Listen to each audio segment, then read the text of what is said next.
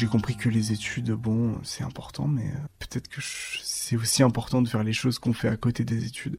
Un vendredi midi, Arthur nous invite à déjeuner chez lui à Nancy. Ce qui nous frappe le plus en découvrant son intérieur, ce n'est pas le fait que son salon fasse office de bureau, de salle de réunion, de chambre ou encore de magasin de marchand de tapis. Non. Ce qui retient notre attention, c'est que malgré les 3,50 m de hauteur sous plafond, tous ces livres ne tiennent pas et s'écroulent par terre, telle une cascade.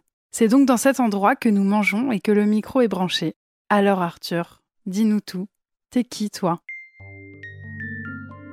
Je m'appelle Arthur, j'ai 24 euh, ans. J'ai toujours l'impression d'être un peu plus jeune que ce que je dis, mais j'ai bien 24 ans. J'ai grandi à Dijon jusqu'à 7 ans et à 7 ans, euh, on a plié bagage, on est allé habiter à la campagne, juste à côté de Langres, enfin juste à côté, quand même 35 minutes de route. Hein. Et c'était un peu le premier tournant de ma vie.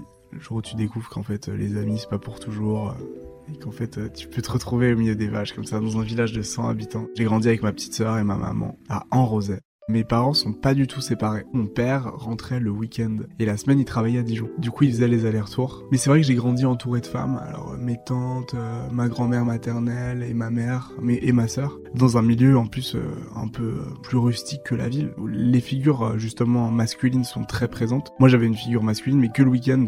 Donc c'est assez drôle en fait. T'as deux jours dans la semaine, il y a un homme chez toi, c'est ton père a priori. Et le reste du temps, t'es entouré de femmes et t'es un peu le, petit prince au milieu de tout ça. Ma mère a changé très souvent de métier et euh, l'époque où on est allé habiter à la campagne, c'est une époque où elle euh, se plaisait plus du tout dans son travail à, Dijon. Elle venait de terminer sa formation d'aide-soignante et elle est devenue aide-soignante à la campagne. Et au bout d'un moment, ça lui a, ça a arrêté de lui plaire et elle a complètement changé de métier. Maintenant, elle, travaille beaucoup dans les écoles et elle, est bibliothécaire euh, également. Et euh, mais avant, elle a été directrice d'une auberge de jeunesse. Euh, elle a travaillé dans des restaurants comme cuisinière. Elle, avait, a vraiment eu un parcours où elle a changé plusieurs fois de vie. Mon père, lui, il a jamais changé de vie. Il a toujours fait la même chose pour la même boîte. Alors, il l'a fait différemment. Il travaille pour pour Philips, mais dans les hôpitaux. Donc, en gros, il répare les scanners, les IRM. Il bouge beaucoup. Il a toujours fait ça dans la Bourgogne-Franche-Comté. En tout cas, depuis que je le connais.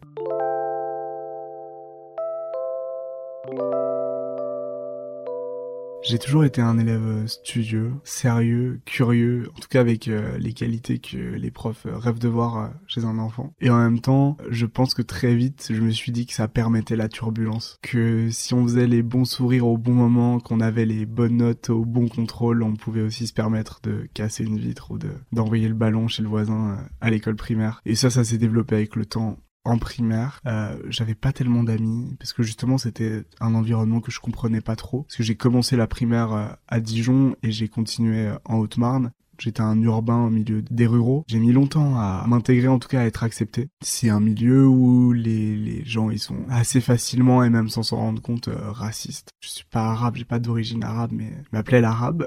je sais pas pourquoi je sais pas ce qui leur est venu, mais en fait, je pense que, que, que l'arabe pour eux, c'est l'étranger. Que même quelqu'un qui vient du village d'à côté, ça peut être un étranger, quoi. C'est, je, je, me souviens que sans être très différent d'eux, je me suis dit, il y a quand même un monde d'écart et ils me le font ressentir, alors qu'en fait, on est absolument pareil, que rien nous différencie.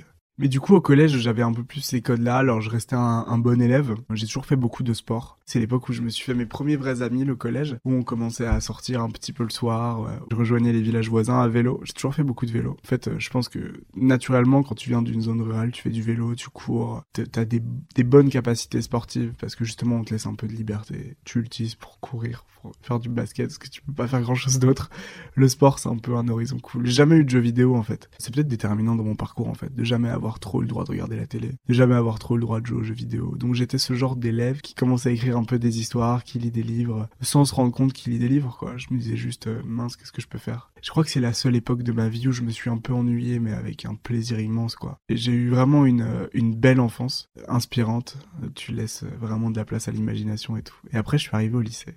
Alors au lycée, j'arrive et je suis tout seul parce que tous mes copains du euh, collège sont dans d'autres lycées, des lycées professionnels en l'occurrence. Et c'est pas dans la même ville. C'est à Chaumont qui est la, capitale du département, qui est à 30 minutes de Langres. Et donc là, plus que jamais, tu te, tu dis, ok, il faut que je sois vraiment marrant. Mais il faut que je sois marrant vite parce que sinon je suis mort. J'étais à l'internat. Moi, j'ai jamais trop aimé les colonies de vacances. J'ai jamais trop aimé dormir loin de chez moi. On dit pendant trois ans, tu vas partager ta chambre avec des types que tu connais pas a priori même quand t'arrives. Et donc c'est un peu un nouveau tournant de ma vie. Il y a eu celui à 7 ans quand, euh, quand je suis arrivé à la campagne, et a celui à, à 15 ans donc quand, euh, quand j'arrive au lycée. je retourne à la ville, parce que là c'est la ville. 7000 habitants, c'est à nouveau les codes de la ville. Il y a des immeubles juste à côté, un terrain de foot en bas de l'internat et le lycée. Et là, euh, ouais, tu te dis, il faut que je me fasse des potes. Donc je me dis, vas-y, il faut que je me remette au basket, il faut que, il faut que je sois drôle et tout. Donc tu commences à être un peu insolent, impertinent et tout. J'abandonne complètement les mathématiques, je me concentre sur les matières littéraires et je fais le clown. Et donc là, je commence à avoir des amis à nouveau et à rencontrer des filles et tout. C'est chouette. J'ai des amis qui me ressemblent un peu plus aussi pour la première fois. Et avec qui je me dis, tiens, vas-y, j'ai envie de faire du basket, j'ai envie de raconter des histoires, j'ai envie de faire des bêtises. Et c'est des bêtises plus ou moins grosses, hein. Je, je, me souviens avoir été menacé de mort par un prof de maths qui m'a sorti de sa classe en me disant qu'il allait me tuer contre un radiateur. Je crois pas avoir été si insolent que ça quand même. J'ai toujours respecté euh, les professeurs. Je me souviens qu'on a planté des courgettes dans tout le lycée. Il y avait un gros palmier au milieu du lycée dans un gros pot immonde. Déjà un palmier à Langres, hein. c'est une des villes les plus froides de France en hiver. Du coup, ma seule obsession, le seul truc qui me motivait pour aller en cours en terminale, c'est de me dire putain, faut que j'aille arroser mes courgettes. Et à la fin, ça a donné des courgettes. C'est comme ça que ça s'est passé le lycée. C'est là que je, j'ai vraiment compris que j'avais des prédispositions pour, euh, pour la philosophie, pour le français, pour l'histoire. Et donc j'ai fait un bac ES. Donc en fait les mathématiques c'est quand même coefficient 5. Donc je savais qu'il fallait que j'ai vraiment des notes très brillantes. Et je m'en suis bien sorti parce que j'ai eu 18 euh, ans d'histoire, 19 en philo, 18 en français. Et donc j'ai pu me permettre le luxe d'avoir 4 en maths et de faire un doigt d'honneur à mon prof en partant. J'ai pas fait un bac L parce que euh, je savais que je voulais faire des choses qui auraient à voir avec avec le journalisme. En tout cas, je l'ai compris quand j'étais en, première et je voulais quand même avoir des notions d'économie. Surtout que c'était une discipline où j'étais conscient de pas pouvoir tout apprendre tout seul. Mais peut-être que si c'était à refaire, je ferais un bac littéraire. J'ai voulu être écrivain aussi très tôt. Peut-être quand je suis arrivé euh, dans mon village de 100 habitants, je me suis dit qu'en fait, euh, l'imagination c'est un sport, que ça peut devenir un métier si tu, si vraiment t'es t'es le plus fort de ta discipline. Je me dis pas je veux être ça, je me dis ça doit être cool d'être. Ça doit être cool d'être docteur. Ça doit être cool d'être écrivain. Ça doit être cool d'être un sportif de haut niveau en fait. Je pense que j'ai voulu être ça. J'ai voulu être un cycliste professionnel ou un, grand basketteur. Mais quand je suis arrivé au lycée, je me suis dit que ouais, il allait falloir que je sois, que je sois prof, que je sois, que je sois journaliste euh, ou que j'écrive quoi. Que c'était, que c'était une nécessité. C'est là que je l'ai compris. C'est là que j'ai commencé à lire toutes les nuits, je crois qu'à ce moment-là, je suis un peu en marge, mais je reste, je reste cool quand même parce que je fais le pitre avec mes potes. En fait, dès ce moment-là, j'ai compris un truc très important et que je m'applique encore aujourd'hui. Il faut pas faire de la littérature un truc sacré. Je voulais pas être euh, le type à lunettes avec des chemises boutonnées jusqu'en haut, qui est dans son coin et qui, qui parle à personne. Je voulais lire des livres, mais en même temps être pote avec les gens qui sont populaires, quoi. Je voulais, je voulais traîner, faire des trucs cool, aller en heure de colle. Et pendant ton heure de colle, tu lis pendant 4 heures et tout. Qu'est-ce que tu t'en fous d'être en colle, en fait? J'ai un bon livre, je m'en fous. Colle-moi 8 heures. C'est pas grave, c'est pareil. J'ai l'impression que que personne ne, personne d'autre ne fait ça. Que les gens de mon âge, ils font pas ce que je fais. Mais je me dis pas que c'est bizarre. Je me dis que, que c'est normal, qu'il doit y en avoir d'autres ailleurs. Que je les rencontrerai bien à un moment. Je crois pas qu'on puisse aimer lire seulement avec les cours de français. Je crois qu'une des seules références un peu intelligentes à faire lire euh, quand on est au lycée, c'est Beckett, quoi, le théâtre de l'absurde, dans une époque de la vie où, où tu, tu t'es en train de te chercher, d'essayer de te comprendre et tout. Je crois que Beckett, c'est intéressant à lire. Peut-être qu'un jour je serai prof et je dirai ça. Ma mère euh, m'a toujours fait baigner dans les livres. Elle lit beaucoup, beaucoup, beaucoup. Ma mère, elle lit 4 euh, livres par semaine. Donc déjà, j'ai ces références à elle. Laurent Godet, comme Fred Vargas, comme Enfin, vraiment, il euh, y, a, des livres à la maison. Il y a beaucoup de livres à la maison. Donc je peux me servir allègrement. Et puis, il y a la rencontre avec ce professeur de français euh, que j'ai eu seulement en quatrième, mais qui m'a suivi, euh, avec qui je suis encore très très proche. C'est un monsieur qui est un spécialiste de Gérard de Nerval, de Jules Verne, de Charles Naudier, des auteurs comme ça. Aloysius Bertrand. Faut lire Gaspard de la Nuit, c'est l'invention de la prose. Et c'est lui, en fait, qui me confie les références qui vont le plus me correspondre et qui du coup sème des graines parce que bah en me donnant des premiers livres moi j'ai l'impression que voilà la, famille de la littérature c'est une famille comme dit il y a des auteurs cousins des auteurs éloignés des auteurs ennemis et tout et une fois que tu commences à rentrer dedans une fois que tu commences à en lire un, t'as envie de lire l'autre, t'as envie de comprendre qui a inspiré qui, qui a fait comme qui, qui a pompé sur qui. Et c'était une façon beaucoup plus, beaucoup plus joyeuse et beaucoup plus gaie d'apprendre que, que les cours. Après le bac, j'ai fait une connerie. Je suis allé à la Sorbonne. J'étais fasciné par Paris, j'étais fasciné par la Sorbonne. Et à l'époque, euh, en fait déjà quand j'étais au lycée, j'écrivais dans une revue qui s'appelle Les Poètes Bodybuildés. C'était la première fois que j'étais publié dans une revue, que je voyais mes textes sur du papier. On avait fait plusieurs allers-retours à chaque fois que j'étais publié avec ma mère. C'était en 2015. Il y avait ce truc vraiment fascinant avec des auteurs que je lisais. Notamment un type qui s'appelle Boris Bergman, que je connais bien aujourd'hui, et qui a publié son premier roman quand il avait 15 ans, donc c'était grave une, une référence pour moi. Premier roman qui s'appelait Viens là que je te tue ma belle. Donc j'étais fasciné par le titre. À l'époque, il avait eu le prix de Flore des lycéens. Et j'étais publié dans la même revue que lui, que Justine Beau, qui aujourd'hui est chez Grasset. J'admire énormément. Et pareil, les, les, les, mecs qui tenaient cette revue, c'est des Guillaume Elmassian euh, et son petit frère Gaspard, euh, notamment Paul Gage aussi, euh, qui sont des poètes. C'est des mecs qui avaient travaillé au monde, dans tous ces trucs-là. Et moi, je me disais, putain, en fait, je suis avec ces mecs-là. Je suis au lycée. Du coup, il y a peut-être un moment au lycée où je me prends pour je sais pas qui, quoi. Et euh, c'est vrai que ça a beaucoup joué pour la suite. Et ce que je n'ai pas encore dit, c'est qu'à l'époque, quand j'étais au lycée, j'ai fait un stage d'une semaine à France Inter, pendant mes vacances scolaires. J'étais à la rédaction j'assistais à, à l'émission, aux enregistrements, euh, je me levais à 2h du matin, j'avais le droit d'assister à la préparation de la matinale. J'étais complètement fasciné par ça. Donc là, je suis encore au lycée, je me dis, j'en ai plus rien à foutre. Je vais devenir écrivain. Voilà, là, je me dis, je vais être écrivain. Je me dis pas, je vais être écrivain pour de bon, je me dis, les circonstances vont faire que. Parce que je suis encore jeune, j'ai de l'avance, je suis publié, bon, j'ai 17 ans tout va bien, j'ai fait un stage à France Inter, ça va le faire. Donc sur APB à l'époque, je demande la Sorbonne dans un dans une licence qui s'appelle Lettres, édition médias audiovisuels, l'EMA. C'est une année euh, très cool. C'est comme des vacances parce qu'en fait euh, les cours euh, tout le monde s'en fout. Alors c'est des cours qui m'ont passionné et desquels je me sers encore aujourd'hui parce que c'est à cette époque-là que j'ai vraiment compris l'importance de la nouvelle en littérature. C'était vraiment passionnant les cours, mais bon j'y attachais pas une immense importance. J'ai rencontré des amis avec qui je suis encore ami aujourd'hui. C'était aussi une année où t'as l'impression qu'il y a beaucoup de liberté. Je crois que l'année après le bac, il faudrait avoir aucune obligation, quoi. Il faudrait juste qu'on te dise amuse-toi un peu, vas-y, fais des expériences. Pars, voyage, travail, amuse-toi, fous rien, prends du temps pour toi, réfléchis. En tout cas, moi, j'ai pris le temps. Je me suis posé beaucoup de questions. Je sais pas si j'étais en dépression, dans une espèce de période d'hyper-excitation en même temps à la fois. Il y a eu des semaines où je passais une semaine dans mon appartement sans sortir, à regarder des films ou à lire, à parler qu'à ma boulangère. Il y avait d'autres semaines où je traînais un peu partout. C'est l'époque où j'ai eu TGV Max pour la première fois. Donc j'ai commencé à traîner dans beaucoup de villes. Je suis allé à Lille, Bordeaux, Rennes, un peu partout. Je venais déjà beaucoup à Nancy voir mes potes. On commençait à faire, voilà, des trucs, des petits courts métrages. Et je dis que j'ai fait une connerie parce que c'est peut-être pas une connerie en fait, parce que ça a été déterminant. C'est un grand tournant de ma vie cette année-là où j'ai beaucoup réfléchi à ce que j'avais vraiment envie de faire. Et j'ai compris que les études, bon, c'est important, mais euh, peut-être que c'est aussi important de faire les choses qu'on fait à côté des études. Donc je continue d'écrire dans la revue parisienne. Je continuais de, faire mes petites expériences, mais en même temps, j'avais quand même refusé à l'époque J'étais, en fait, j'étais accepté, avant d'être accepté à la Sorbonne, j'ai été accepté en prépa, à Carnot, à Dijon, en Hippocagne. Et les choses auraient sans doute été très différentes si j'avais suivi ce cursus-là. Ou si j'avais euh, bouffé de la littérature jusqu'à l'overdose pendant deux ans, comme ça, dans un cursus euh, très fermé, très élitiste. J'ai dit que j'ai fait une connerie, c'était plutôt pour faire un teaser qu'autre chose, je sais pas du tout si j'ai fait une connerie. Peut-être que j'ai fait une connerie en allant à Paris, peut-être que j'ai fait une connerie en allant par en prépa, je sais pas. Toujours est-il que les choses sont comme elles sont et que euh, après la Sorbonne, je reviens à Dijon et je vais à l'IUT, information, communication, option métier du livre et du patrimoine. Parce qu'en fait, à ce moment-là, je me dis tiens, j'ai envie de travailler dans l'édition. Je veux faire des livres, mais pas forcément que mes livres. Je veux faire de l'édition. Et au premier jour, on me dit ah mais en fait, nous, c'est vrai qu'on le dit un peu partout, mais on fait pas du tout édition. On fait que euh, pour euh, la bibliothèque, pour les musées et tout. Et là, je me dis, vous êtes vraiment des enfoirés qu'est-ce que je fais?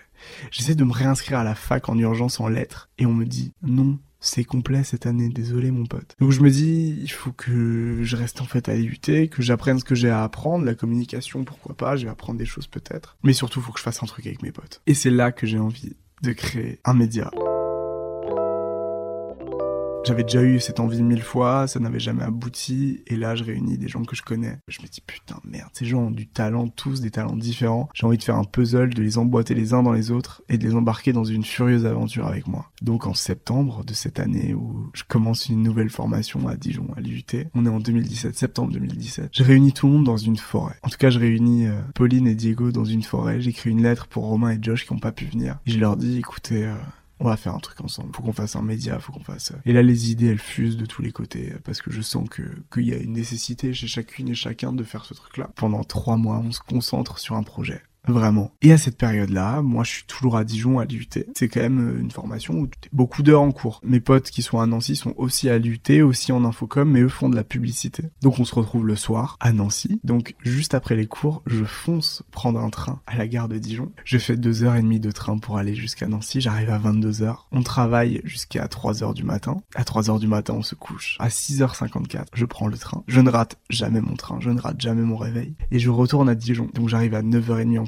Donc j'arrive toujours un peu en retard. C'est assez compliqué au niveau des cours, donc euh, je fais un semestre et j'arrête quoi. Mais euh, le 1er janvier 2018, on lance Première Pluie. On avait fait tout ça très bien avec des teasers vidéo, on était trop chaud. On avait tout prévu sauf ce qu'on allait écrire sur le site. Donc on arrive et on se dit mince, qu'est-ce qu'on fait? Donc je commence à écrire des articles. Au début c'est des chroniques, c'est des trucs qui n'ont pas trop de sens. Je sais pas exactement quelle va être ma place dans ce média que j'ai un peu poussé tout le monde à, faire et tout. Je me dis mince, qu'est-ce que c'est que cette aventure? Qu'est-ce que ça raconte? Qu'est-ce que ça veut dire? Mais en tout cas je suis content de l'avoir fait parce que je, je, je vois, je vois mes potes s'en emparer, faire des choses et tout. Et donc euh, moi, euh, à ce moment-là, j'habite toujours à Dijon et je commence un job de caissier à Laurent Merlin parce que je me suis fait virer de l'IUT parce que je commençais à faire un peu trop le clown. J'avais deux très bonnes copines à l'époque, Eve et Elsa, et j'allais en cours pour les faire marrer. Euh, les cours, moi ça m'ennuyait, donc j'allais en cours, mais plutôt pour avoir une discipline, une hygiène de vie, se lever, aller quelque part et travailler. Donc en fait, quand j'étais en cours, je sortais mon ordinateur et je travaillais sur Première Pluie. J'en avais rien à faire de cette formation, donc je me suis assez logiquement fait convoquer à la fin du premier semestre et on m'a dit qu'est-ce que tu veux faire? J'ai dit certainement pas ce que vous proposez. On m'a dit c'est bien, tu peux rentrer chez toi. Donc à ce moment-là, je deviens caissier à Leroy Merlin pendant un mois. Un vrai job,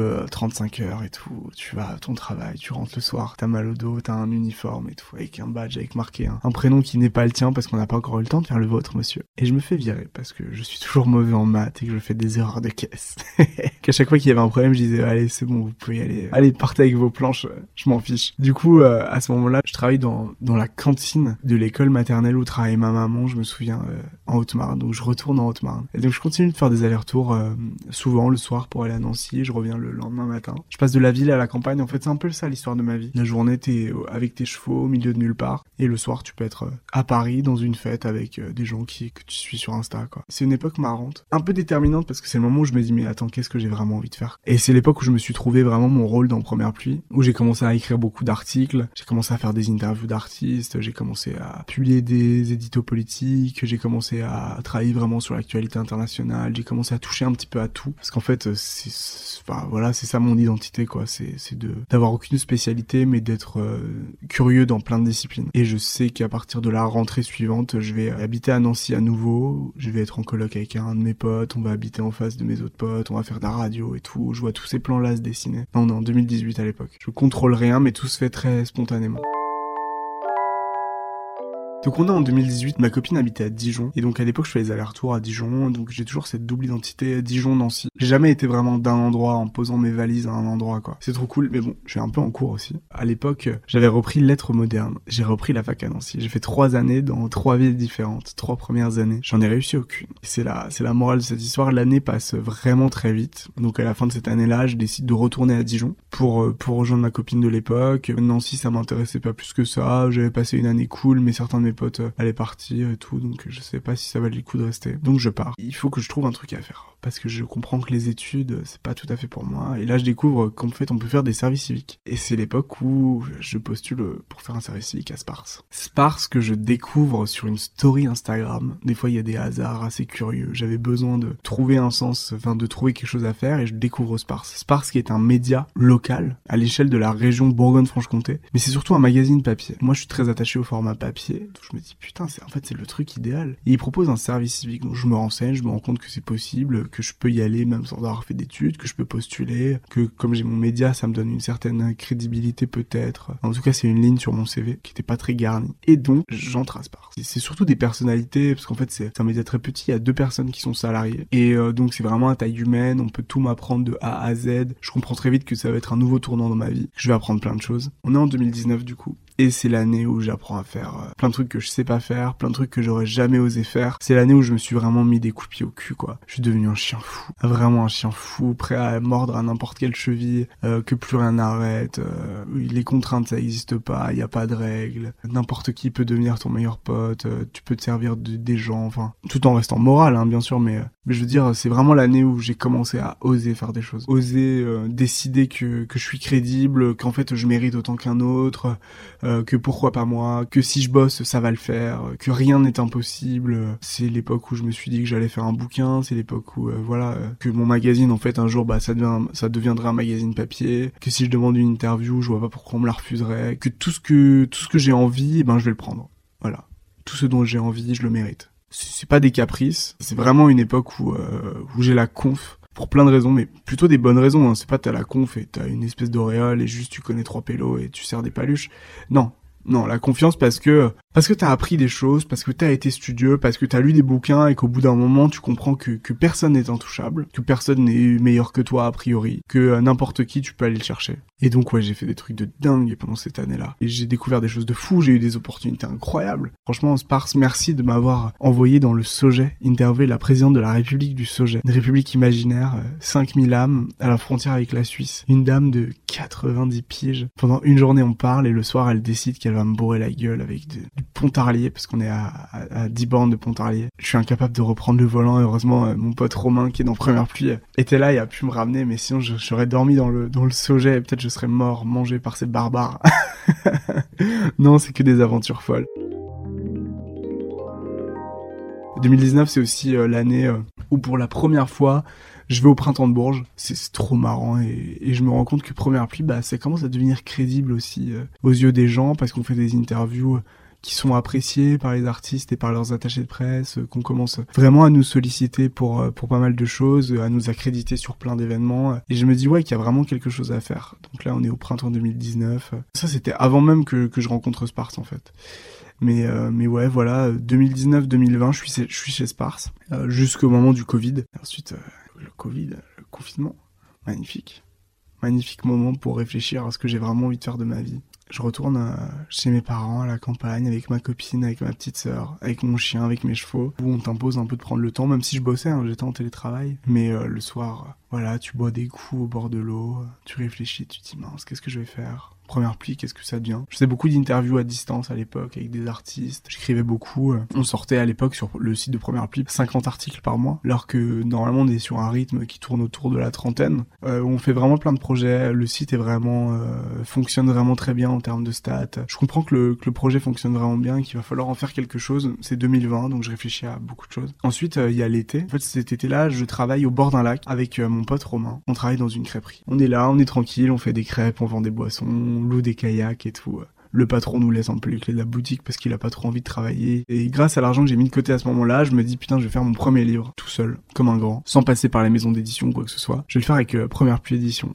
Donc là, à ce moment-là, je dépose le nom de domaine à la rentrée en septembre. J'achète tout ce qu'il faut euh, pour avoir le droit d'éditer du papier, enfin de faire ce genre de choses. Je me renseigne sur le cadre légal, sur tous ces trucs-là. Donc je fais mon premier livre, un recueil de poésie fait vraiment à l'arrache, juste pour euh, parce que j'avais envie de faire un livre, parce que je me disais putain je vais avoir 23 ans, j'ai j'ai pas fait de livre encore. Mais euh, j'étais très content hein, de ce livre. Hein. C'est des poésies que j'ai écrites entre 2015 et 2020, donc ça résume un peu de mes années lycée à l'année qu'on était en train de passer en 2020. C'est une grande époque de ma vie où je me balade en fait. De septembre 2020 euh, à juillet 2021, je me suis baladé partout en France, chez mes amis, à la montagne. Ça m'a inspiré, ça m'a donné, ça m'a fait rencontrer beaucoup de gens surtout. j'ai passé beaucoup de temps à Paris aussi, avoir des opportunités avec Première Pluie, rencontrer des gens dans des labels, des artistes, des écrivains, bref, des gens que j'admire, euh, des gens que j'aime bien et qui aiment bien le travail de Première Pluie. C'est une époque trop marrante, euh, un peu hallucinante, où tout s'enchaîne très vite. Et je sors ce livre donc en décembre 2020 et il marche vraiment plutôt bien. C'est vraiment plusieurs centaines d'exemplaires que je vends très très vite. Donc euh, le truc m'échappe un peu parce que moi j'avais fait ça à l'arrache juste pour que les gens l'aient à Noël quoi. Et donc ouais, fort de tout ça, je me dis bah maintenant il faut que je fasse un magazine avec mes copains commence à se renseigner comment est-ce qu'on fait un magazine. Un magazine papier, parce que moi je suis vraiment très attaché à ce format-là. À l'époque en plus, je suis contacté par le directeur de la rédaction des Inrecuptibles, Pierre Sankowski, qui m'envoie un message sur Instagram et qui me dit « Mec, ce que tu fais c'est super cool, il faut qu'on se rencontre. On est en été, donc je travaille à la crêperie, donc entre deux crêpes, je vois ce message et je me dis, c'est quelque chose. Moi, c'était quelqu'un que j'admirais vraiment, Pierre Sankowski. Et, euh, donc on se rencontre à la rentrée, il me donne un million de tuyaux, on est toujours en contact aujourd'hui. Enfin bref, euh, tout ce que ça peut faire naître en fait euh, quand tu fais des trucs en osant un petit peu, en montrant, montrant les muscles, oser, ça m'a fait rencontrer les gens que j'aimais, quoi, que j'admirais. C'est lui qui m'a dit, oui, un format papier, ça fonctionnerait trop bien. J'aime bien comment t'écris. Est-ce que tu ferais pas un livre? Est-ce que t'écris des nouvelles? Montre-moi. En fait, ça a connecté plein de choses dans mon cerveau et ça a été un grand frère, comme j'en ai eu plein d'autres dans le milieu, quoi, comme comme l'écrivain Nicolas Ray que, que je lisais quand j'étais petit, que j'ai rencontré à Paris, avec qui on est devenu proches, voilà, Pierre Sankowski, d'autres écrivains que je lisais. Je me suis un peu fait une famille de papier, quoi. Et ça m'a donné, ouais, le, le, le, courage et l'ambition de me dire, je vais faire un magazine avec mes potes et on va vraiment apporter quelque chose à l'édifice, quoi. On va vraiment avoir des nouvelles façons de raconter, des nouvelles façons de faire de la presse. Donc à partir de janvier 2021, je commençais à bosser euh, vraiment de façon euh, continue sur le projet euh, Première Pluie, même si j'y consacrais déjà tout mon temps libre avant. Là, c'est vraiment focus sur le magazine papier.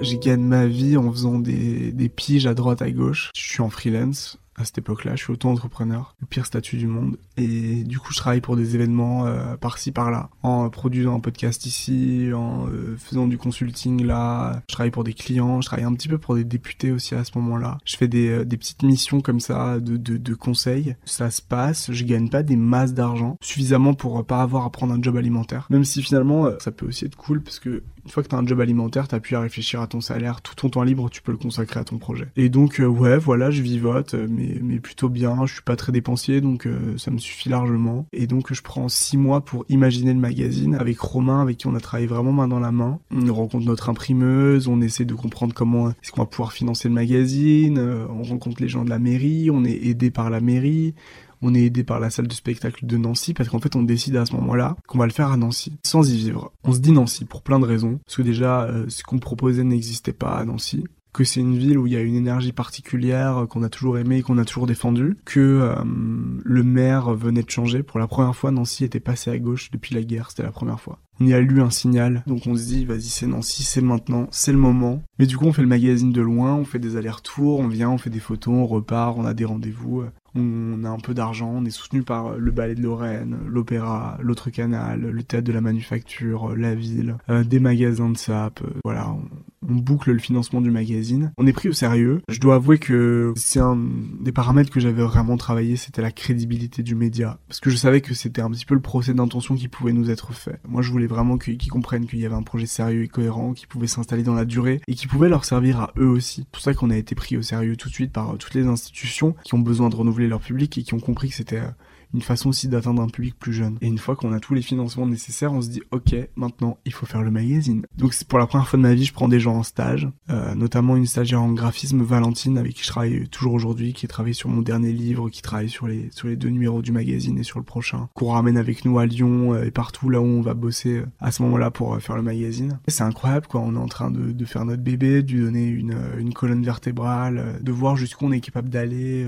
dans l'exigence notamment. Et on a été très très exigeant sur euh, l'écriture, euh, sur la forme, sur le graphisme. On voulait que ce soit un magazine qui soit gratuit, mais qui soit un magazine de qualité, avec du beau papier, qui sente bon, qui parle aux gens, qui leur serve vraiment, qu'ils aient envie de lire de A à Z. Donc, euh, quand t'as pas vraiment fait d'études de journalisme, quand t'as 23 ans, pas, pas tellement d'expérience dans le milieu, tu te dis, ouais, ça peut aussi être un raté, ce truc-là. Donc, nous, on avait à cœur d'aller jusqu'au bout de, de ce qu'on pouvait faire et on a tout donné. On a travaillé tout l'été avec Romain qu'on travaillait dans la même crêperie que l'année d'avant. En même temps, on faisait des allers-retours euh, à Nancy, qui a deux heures de route. Mais c'était euh, c'était passionnant, hyper intense. Et le magazine est, sorti. qu'on l'a reçu en août. C'est une joie qui est collective en plus. C'est la peut-être la plus grande fierté de ma vie. C'est même pas mes livres, c'est le magazine Première Pluie parce que je l'ai fait en équipe. J'ai rendu fier d'eux des gens que j'estime. J'ai euh, donné l'opportunité à des gens qui auraient peut-être jamais eu l'opportunité de s'exprimer sur un format papier. Je suis trop content de ça. Et c'est, je crois que ça fait que commencer parce que je crois qu'on s'est beaucoup amélioré avec le numéro 2 qui est paru euh, six mois après le premier.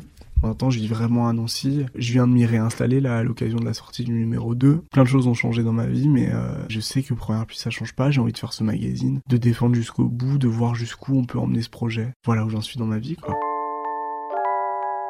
il y a deux personnes qui coexistent en moi. Il y a un Arthur très posé, très réfléchi, timide, réservé, qui calcule tout, qui pèse chacun de ses mots, qui réfléchit à toutes les situations, qui envisage tout. Et il y a un autre Arthur que j'ai rencontré il y a pas très longtemps. Justement, ça fait quelques années qu'il en colloque avec l'autre Arthur dans ma tête et qui lui est un taré, qui n'a aucune limite et qui s'en fout et qui est capable d'à peu près tout. Je sais pas jusqu'où il peut m'emmener ce type. Peut-être qu'un jour on va gravir, euh, je sais pas, un truc en Amérique du Sud. Et les deux coexistent. Et du coup, chacune de mes décisions est pesée et mesurée par un peu des deux c'est vrai que je fais coexister des choses aussi différentes en moi que faire un livre, avec toute la préparation que ça nécessite, et en même temps, l'urgence de le faire vite, que ça existe, un besoin vital de le montrer, de le défendre. Le marathon de Rome que j'ai que j'ai couru en septembre dernier, c'est la même chose. Euh, ma mère qui me met au défi euh, quelques mois plus tôt en me disant euh, t'es pas cap. Elle voyait que je commençais à faire plus de trucs avec ma tête qu'avec mon corps. elle me dit ouais, important hein, l'esprit, mais cours aussi. Et je me mets à courir. Je découvre que j'y prends goût, que, que je commence à devenir un taré de la course. Je me suis beaucoup entraîné quand même. Le fameux été euh, où j'ai beaucoup travaillé sur Première Pluie Magazine, et ben je m'entraînais pour le marathon de Rome aussi. Donc en fait septembre 2000, 2021, c'est un moment de ma vie où euh, je suis en apesanteur je maîtrise plus rien du tout, je suis épuisé. Le magazine vient de sortir, on a fait la soirée de lancement. Je ne peux même pas boire un petit coup parce que euh, deux semaines plus tard, il y a le marathon. La semaine suivante, il y a le livre sur la place qui est un événement où Première Pli doit d'être présent. Je me rends compte que j'ai des vraies grosses responsabilités à ce moment-là. Et qu'en même temps, je marche toujours avec la spontanéité de l'autre Arthur qui va courir le marathon de Rome une semaine plus tard. Et donc, je le cours. Et en fait, sur la ligne de départ, je savais que j'allais le finir. J'ai fini le marathon de Rome. Et depuis, je m'entraîne que pour faire un autre marathon et le faire plus vite et euh, courir plus vite toujours. C'est devenu une nécessité, quoi, de se défouler. Les gens qui me rencontrent aujourd'hui me disent, euh, en fait, t'es un hyperactif, t'es un... Non, pas du tout. Non, non, il y a toujours euh, une part de moi extrêmement calme, posée, réfléchie, qui a besoin de longtemps de lecture, parce que je lis toujours beaucoup. Et l'autre partie de moi qui pourrait, ouais, courir, qui peut courir 4 heures de suite. Je pense que j'ai une, une, mentalité de sportif. Ce truc de se dire, euh, ouais, attends, je vais au palier suivant. Ouais, attends, regarde, je peux faire aussi ça. Je peux, tu vois. Je, me rends compte que que je sais plus ce que c'est avoir mal maintenant, euh, parce que je sais me faire mal sur un vélo, je sais me faire mal en courant. Donc en fait, quand je suis à un bureau et que je travaille, j'ai l'impression que c'est les vacances quoi. Que c'est cool, que c'est pas dur. Euh, surtout maintenant là j'ai des jobs alimentaires qui me cassent le dos. Quel luxe c'est de se poser à un bureau, de travailler, de réfléchir. Bah je suis encore dix fois plus efficace qu'avant. Mon père il a toujours posé un regard un peu plus distant sur ce que je fais, ma mère a toujours été très impliquée a toujours tout suivi de très près, toujours été fière de ce que j'écrivais, toujours très exigeante avec moi, toujours me faire des retouches dans mes textes et tout, euh, des retours euh, très pertinents. Elle m'a toujours soutenu, mais en même temps inquiète, parce que mine de rien, c'est quand même des grosses prises de risques à chaque fois. Je crois qu'elle aurait aimé que je fasse des études. Pas seulement parce que ça l'aurait rassuré, parce que elle, elle, elle, n'y a pas eu accès. Ma mère, elle est, c'est une enfant de l'immigration italienne qui a grandi à Mulhouse, dans une ZUP. Donc moi, je suis aussi marqué par ces origines-là. Mon père, qui a des origines euh, précaires aussi, mais de la, campagne, du village où j'ai grandi. Des gens qui avaient pas beaucoup d'argent, qui ont pas pu faire les études qu'ils voulaient exactement. Donc je crois qu'ils auraient aimé que je fasse des études un peu plus poussées. C'est pour ça que j'ai peut-être fait une connerie. Peut-être je me serais épanoui dans les études. Peut-être que j'aurais vengé des choses en eux et en moi aussi. Donc peut-être dans une autre vie, euh, je serais un rat de bibliothèque euh, j'aurai un bac plus 10 et je rendrai les gens fiers. Mais je crois qu'aujourd'hui, ça y est, ils sont euh, convaincus de ce que je fais, ils se rendent compte que ça parle à des gens, ils se rendent compte de, de la portée que ça a. Moi, je fais des livres, où ils voient que les livres se vendent. Donc, euh, ils se rendent compte que c'est réel. Ils ont toujours été derrière moi, toujours été convaincus, j'ai toujours eu de la chance à ce niveau-là. Mais je pense qu'ils se sont inquiétés pour moi, qu'ils ont voulu que je sois épanoui. Je pense qu'ils sont conscients hein, qu'aujourd'hui, on peut difficilement faire plus épanoui que moi, que je peux faire à peu près ce que je veux. Donc là, maintenant, ça y est, on est dans le deuxième temps, le moment où ils sont euh, plus rassurés, plus sereins. Il y a une époque où ils ont douté, mais moi aussi j'ai douté. C'est l'époque où j'ai arrêté la Sorbonne, où je suis revenu à Paris. À ce moment-là, j'ai douté. Je pense que quand t'es un parent, bah à ce moment-là, tu doutes aussi quoi. Tu vois ton ton, ton gamin qui sait faire caler de sa première année, qui est pas du tout sûr de ce qu'il va faire dans la deuxième et tout. Mais c'est bien de douter, hein. c'est important. Je pense que ça m'a mis une forme de, pression aussi pour la suite. C'est pour ça que je suis pas resté dans un canapé à, à boire des bières, que je suis un peu sorti, que j'ai un peu vu la France, vu le monde, rencontré plein de gens, que je me suis toujours, euh, je me suis toujours un peu bougé les fesses quoi. C'est comme ça que j'ai eu mille vies aussi. Aujourd'hui, je peux le dire, hein, je suis extrêmement bien entouré, euh, je suis jamais seul. Il y a tout le temps des gens. J'ai beaucoup de stagiaires, beaucoup de gens qui travaillent avec moi, donc je suis beaucoup dans la transmission. J'ai l'impression d'être passé du côté, euh, pas des vieux, mais euh, du côté des, gens qu'on consulte. Traîne beaucoup avec des gens qui sont plus jeunes que moi parce que ça, ça m'inspire beaucoup et que je suis content aussi de pouvoir transmettre ce que je sais faire. Mais c'est vrai que d'avoir beaucoup été en contact avec des gens plus vieux, avec des grands frères, euh, je pense à, Pierre-Olivier ou à Guillaume, qui sont respectivement de Spars et du bloc à, Dijon, euh, ça m'a beaucoup aidé, ouais, d'avoir ce genre de référence. Et puis ouais, moi j'adore discuter même avec des gens euh, qui sont ivres en soirée et qui racontent n'importe quoi, avec des gens dans la rue, avec des gens qui racontent leurs histoires, j'en garde toujours quelque chose. Et dans tous les gens qui composent mon entourage aujourd'hui ou qui l'ont composé dans le passé eu une influence positive quoi j'ai beaucoup de chance, je suis pas du tout entouré de gens toxiques, je sais pas comment dire. toujours des gens inspirants, des gens qui ont des parcours euh, qui, qui m'intéressent, qui me motivent aussi à me dépasser, que j'ai envie d'impressionner. Donc euh, j'en serais, j'en serais pas là aujourd'hui. Peut-être que j'y serais arrivé tout seul, mais j'aurais mis beaucoup plus de temps. Je crois que j'arrive plus facilement à me projeter dans 10 ans que dans 2 ans ou dans 20 ans. Dans, dans 20 ans ou dans 10 ans, ce qui est sûr, c'est que je ferai plus ce que je suis en train de faire là c'est sûr. Parce que ça sera fini, j'aurai donné ce que j'ai à donner. Peut-être que j'aurai deux trois idées de temps en temps pertinentes que je soufflerai à des gens que j'aime bien, mais euh, dans l'idéal, euh, peut-être que je ferai encore des livres, peut-être. Mais je ferai plus de magazines, j'aurais donné tout ce que j'ai à donner à la presse, j'aurais donné tout ce que j'ai à donner, j'aurais eu les idées que je dois avoir. Alors je dis pas qu'on est périmé quand on a 30 ans ou 40 ans dans ce métier, hein. Dis juste que moi je suis conscient que j'ai une date de péremption, qu'il y a un jour où je serai moins amoureux de ce que je fais, moins enthousiaste. Pour le moment, je suis à 1 milliard de pourcents. Mais le jour où je serai seulement à 99%, j'arrêterai. C'est des métiers où, y a, où on se met beaucoup la pression, on donne beaucoup de notre temps, de notre énergie, euh, de notre force. Mes muscles sont pas usés, mais j'ai une hygiène de vie irréprochable. Mais je sais aussi qu'un jour, ça va s'arrêter. Pas dans deux ans, mais dans dix ans. Avec Romain de Première Pluie, on dit toujours que si ça foire, on va aller ouvrir une crêperie au Costa Rica. Bah peut-être que ça sera le cas. Maintenant, je sais faire du pain, je sais faire des crêpes, je sais faire des trucs, j'ai appris plein de choses. Donc si ça se trouve, je serai au Costa Rica en train de faire des crêpes. Et je lirai toujours autant, j'aurai plus le temps de lire. Dans deux ans, je pense que je serai encore en France, ça va. J'aurai sorti un premier roman j'espère. Là, j'ai un recueil de nouvelles qui vient de sortir. Et donc l'idée, c'est qu'il y a un, roman. En gros, c'est comme si ça avait été une espèce de pédagogie. D'abord les poésies parce que c'est le plus simple à lire. Ensuite les nouvelles parce que c'est facile d'accès et qu'on n'a pas du tout cette culture-là en France. Et ensuite un roman. Pour de bon, avec plein de pages bien dures à lire.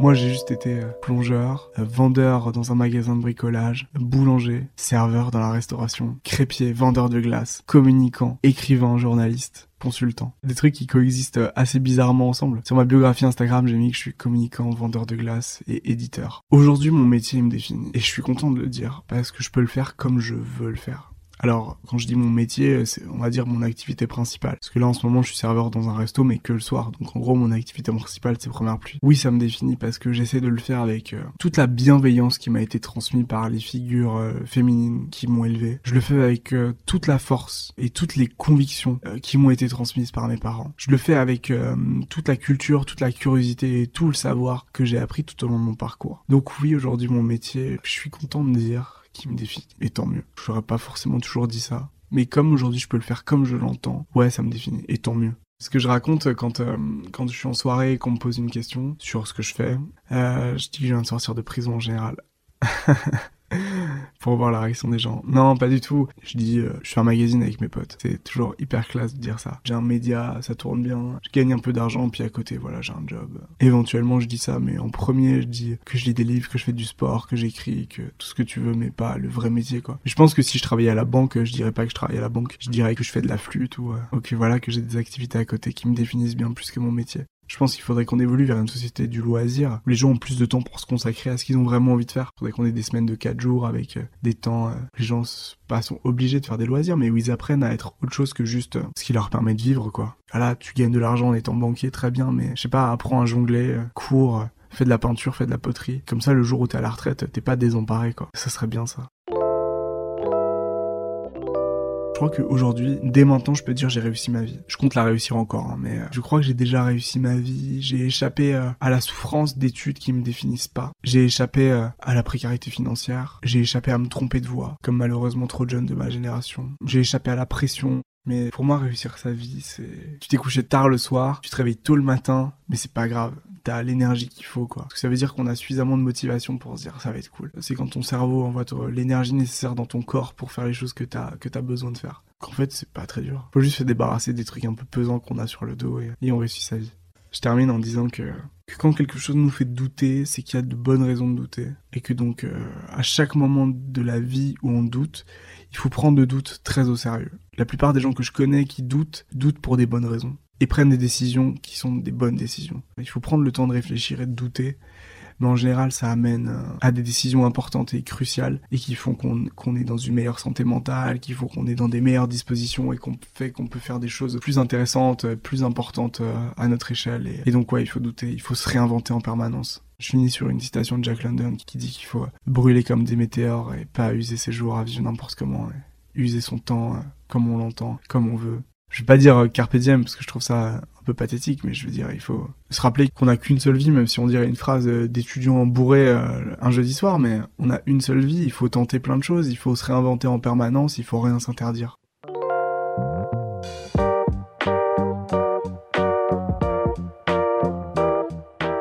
Après notre enregistrement, Arthur a accueilli ses nouveaux stagiaires qui ont notamment participé à l'écriture du troisième numéro de Première Pluie. Le magazine est paru en septembre. Arthur, quant à lui, a laissé ses jobs alimentaires pour se consacrer pleinement à Première Pluie. Merci pour ton témoignage et à bientôt pour non pas une dernière, mais une prochaine pluie. T'es qui toi? Est un podcast réalisé et produit par Sarah Chevalier et Emma Lahal. La musique a été composée par Hugo Beltramo.